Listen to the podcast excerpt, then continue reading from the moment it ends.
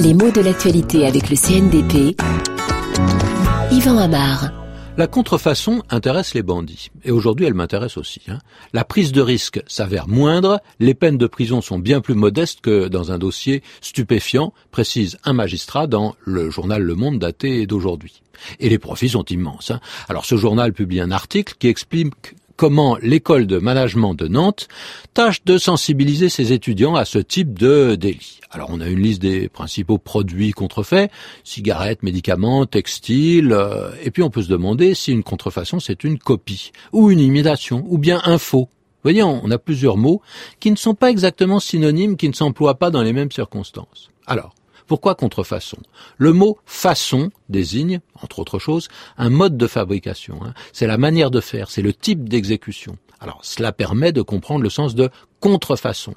Un objet contrefait, eh bien, il n'est pas fait par son créateur ou par celui qui est habilité à le fabriquer, mais il est fait par d'autres gens.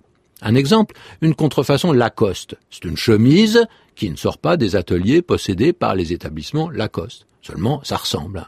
Même couleur, le petit crocodile qui est l'emblème de la marque, même forme, mais ce n'est pas une vraie Lacoste. L'objet est le produit d'une pratique illégale qui lèse la marque d'origine.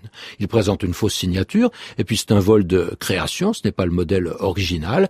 Et puis enfin, il arrive que l'objet ne soit pas aussi bien fabriqué que ce qu'il imite. Hein. Le coton de la chemise est moins bon, elle est moins bien coupée. Si c'est un stylo, parfois il fuit. La cigarette, elle ne contient pas que du tabac. Quant au médicament, il est inactif, parfois même nocif. Donc, inconvénient important.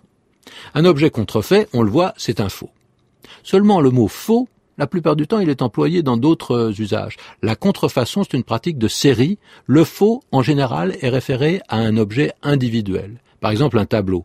J'essaye de vous vendre La jeune fille au turban, une célèbre toile de euh, Vermeer. Seulement, ce que j'essaye de vous vendre, bah, c'est pas le vrai tableau, c'est un faux. Il imite la toile originale.